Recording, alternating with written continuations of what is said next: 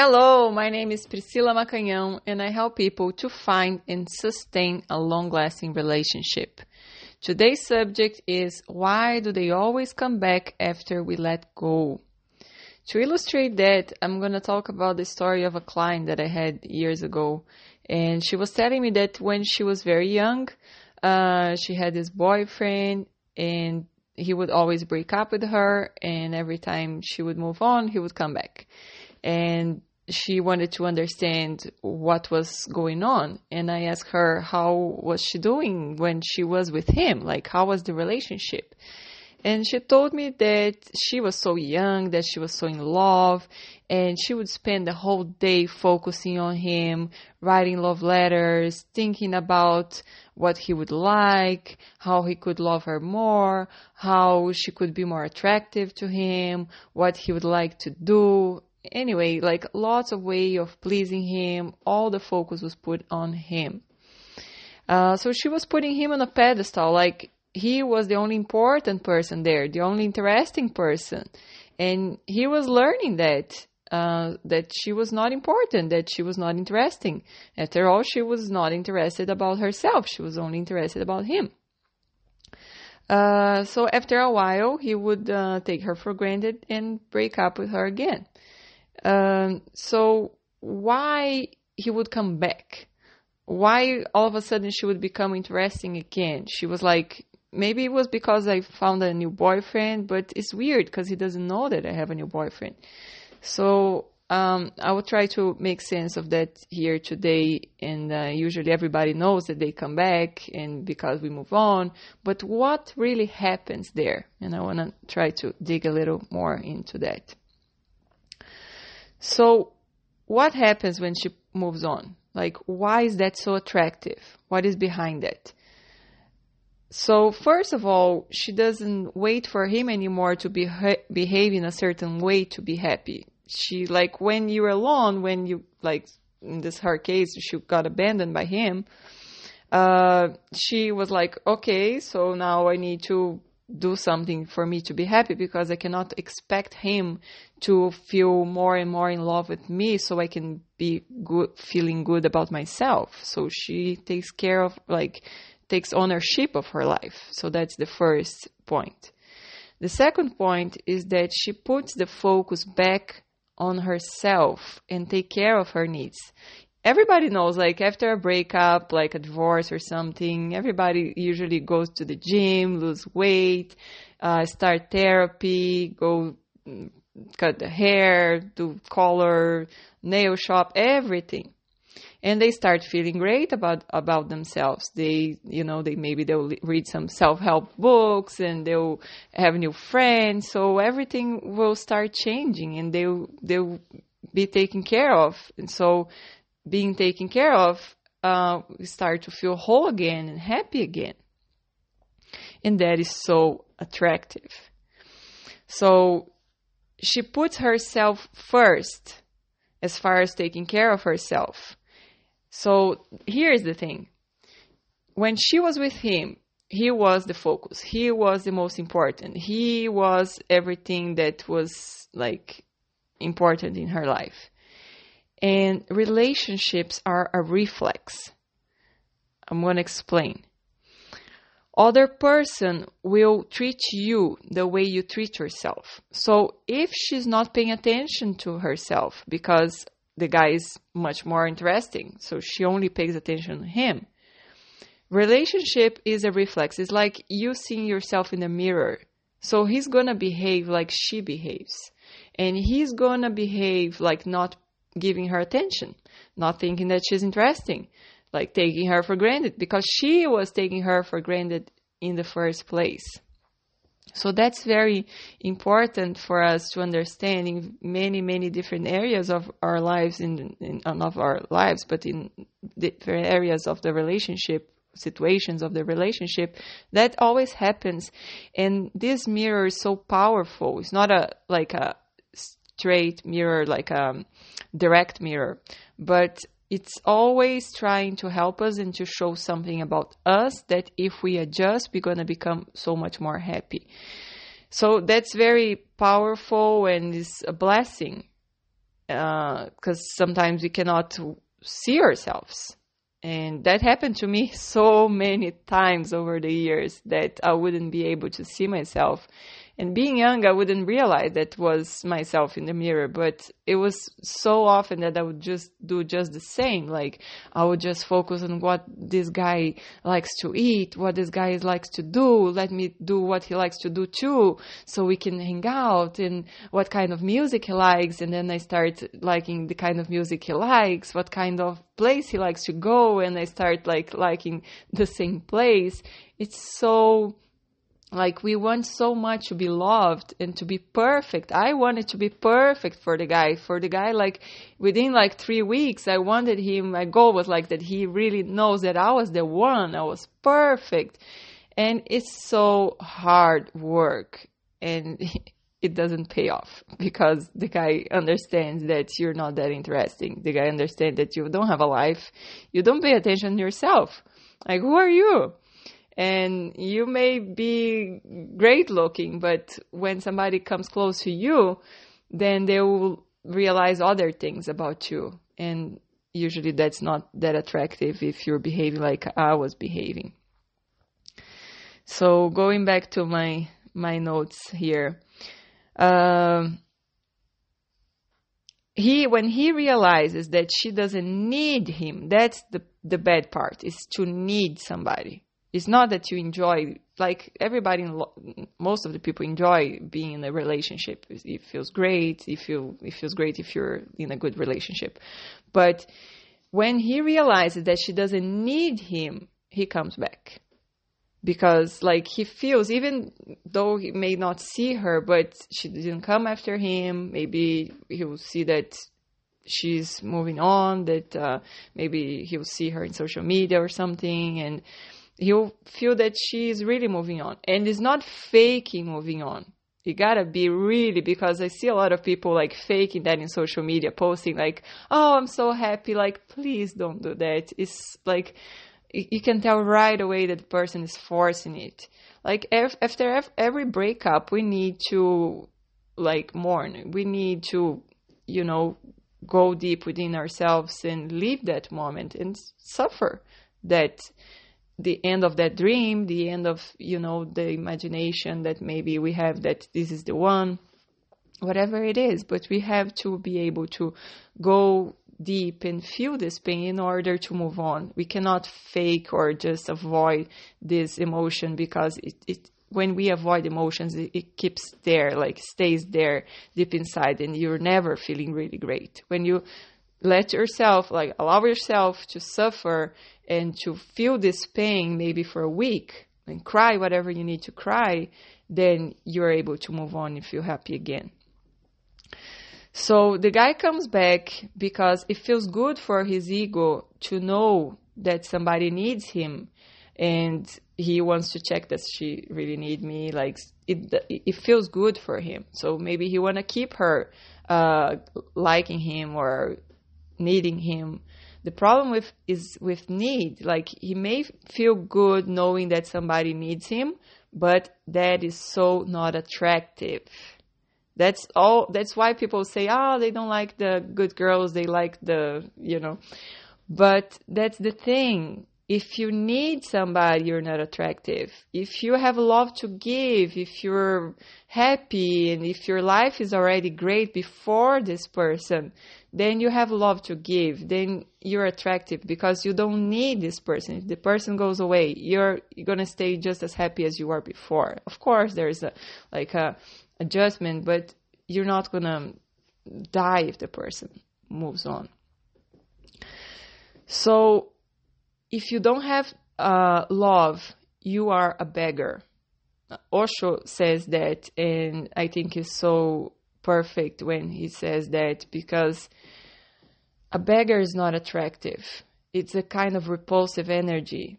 Like people don't understand why, but they don't feel attracted to you. And you can be so gorgeous and wonderful, but when somebody comes close to you, they'll realize that you're a beggar and beggars are not attractive. Uh, because you're begging for love, because you need. So just like banks, uh, if somebody needs money and has like millions and millions, like somebody really uh, rich, goes to the bank and asks for money, they give. They don't even need to go to the bank. The bank calls them to offer money. Now, if a beggar goes to the bank and asks for $10, they don't give $10. And to the rich people, they will give millions. So what's the difference here? Love is the same. The difference is the bank gives money to have to people that have money. Love is given to the ones that have love to give. So they have people that already have love within themselves because they are able to fulfill themselves. They take care of themselves. They have love to give. So they are rich. So rich people in terms of love is the ones that will be attractive enough to get more and more love. And that's something that's, uh, we always think we have a lot, but I have so much love to give. I'm such a nice person. I'm, no, I always thought that I had so much love to give when I was doing that kind of thing with uh, relationships, and I was doing everything for the person to love me. And I thought that I was so full of love, that I was such a nice person, but I realized that I was a beggar. I was just doing anything to feel loved, to, to this person to love me back because I really needed that. And that's not attractive. So you, in my case, it would be the same. Like after a month, the person would start like not acting so, like not investing anymore so much. And I would realize that and I would just move on and because I really wanted that them like that reaction of really loving me so much. And when I moved on, the guys would always come back because they would be like, wait a minute, she's not a, a beggar. She's not like, um, she doesn't need me. She's moving on. She's happy. But um, I wouldn't take them back because I knew that they didn't have love to give. And that being said, what, when we are beggars, we attract another beggar. We align ourselves with another beggar. And can you imagine two beggars like trying to get money from each other? Even if they want to give money to each other because they really like each other, they don't have to give. And love is the same. How are you going to give love if you don't have real love within yourself? And you may think you do, but you don't because if you don't give yourself love first, you don't have enough love to share. The love that we give to others, that's true love, that's real love, is the love that overflows from within ourselves, is the extra love that we have inside and is extra. So everybody that's around, it's uh, touched by this love. So that's another important point. Uh, talking about Osho, I want to read a quote here that I think is brilliant. The capacity to be alone is the capacity to love. It may look paradoxical to you, but it is not. It is an existential truth. Only those people who are capable of being alone are capable of love, of sharing, of going into the deepest core of other person without possessing the other, without becoming dependent on the other, without reducing the other to a thing, and without becoming addicted to the other. They allow the other absolute freedom because they know that if the other leaves, they will be as happy as they are now. Their happiness cannot be taken by the other because it is not given by the other. And I think this is a a great quote to show a little more about this that I was talking about the dependency of the beggar, the person the, the dependent is the person that needs is is not like people have the basics need the basic needs the pyramid pyramid of Maslow talks about that. And when you already like have uh, security, you already have food, you have your basic needs taken care of, you go for needs like affection love and connection and this kind of thing. And we really want these needs to be taken care of. We need that in order to survive. And if we don't know how to do for ourselves, we beg other people to do that for us. And that's the reason why sometimes people take breadcrumbs because they really need to survive. And if they don't know how to give a real meal for themselves, for them to prepare a real meal, meal uh, for themselves, they will beg whatever breadcrumbs somebody can give. And this is breadcrumbs because if you don't know what you need, if you cannot take care of your needs, how somebody that just met you or maybe met you five years ago will know exactly what you need? This is not so easy, even if the person really wants to give love to you, really wants to be there for you.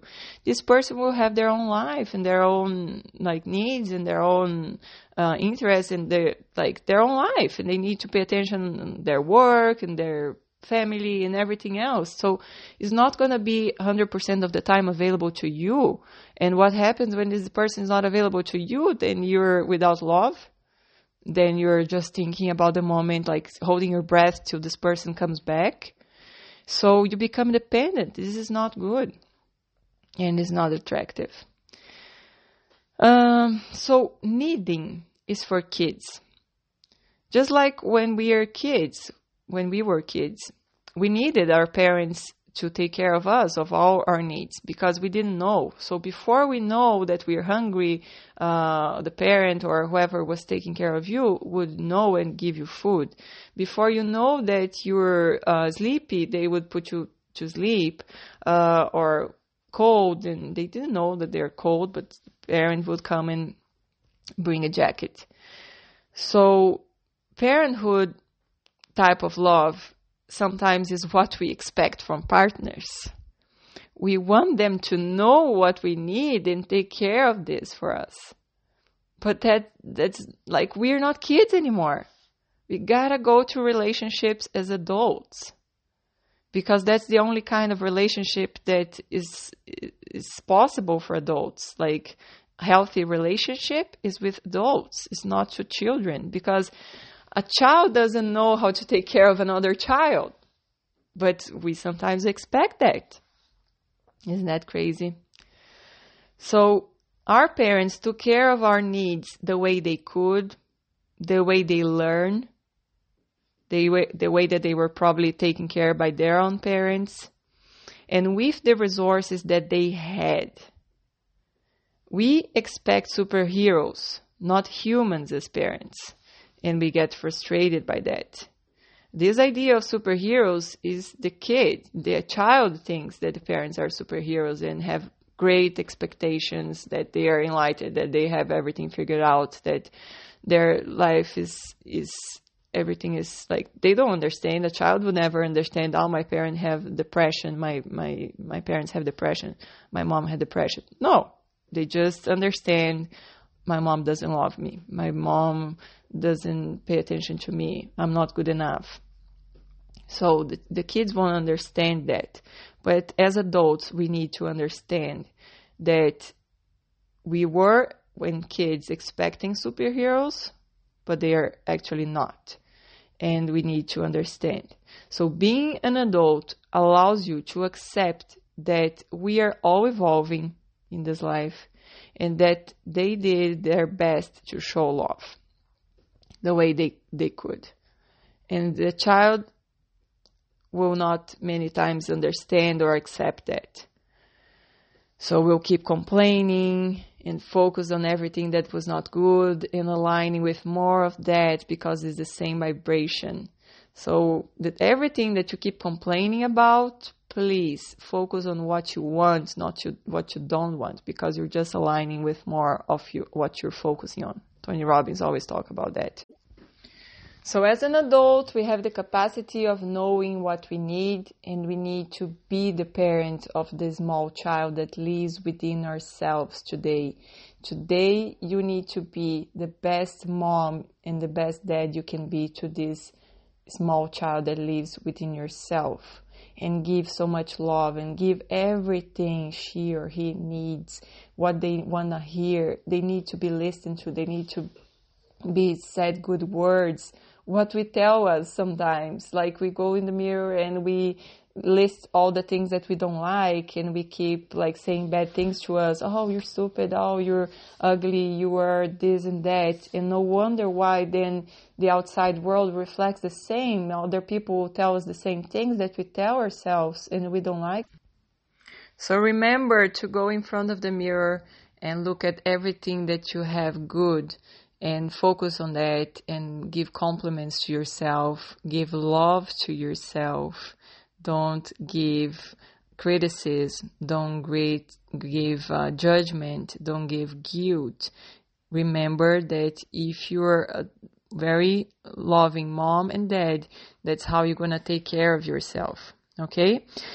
Uh, sometimes a lot of people will do like procedures to look good. We all love procedures, is is wonderful, but the problem is to have a long lasting relationship uh, when somebody come close to you, they will notice your interior world. And beauty is not contagious. Real happiness is. So if I'm this person that takes good care of myself, I'm really happy within and then that overflows. It's very contagious to other people around me when I'm not really happy within, I'm expecting the other person to make me happy, to treat me in a certain way, to show me this love and do things to make me happy, and I'll be always frustrated. Uh, when we get close, go deep in relationships, our wounds will be exposed. Usually, those wounds that unconsciously we try to heal with the relationship so it tends to get ugly. That's why we need to know ourselves and to really focus on ourselves. And this idea of really focusing on the, the other person really, um, really uh, is re- very hard for a relationship to last. So listen to yourself, be your best friend, look at yourself with love, and the whole world will reflect that. Everybody else will treat you like you treat yourself. Remember that. How are you treating yourself? You're not a victim. You are creating your reality all the time with your thoughts, with your emotions, with your feelings. And that's so important that you take care of them in order to create a good life to you. Because now you're an adult and you got this. You take care of this. You don't expect anybody else to do it for you. Okay? Well, that was my first podcast in English. I have many, many in Portuguese, and a lot of friends and family were asking me to do in English. It's it's very hard for me. It doesn't flow as well, but um, bear with me. My English will get better, and hopefully, we'll get more out of this podcast. Thank you so much. I'll see you in the next next podcast. Bye bye.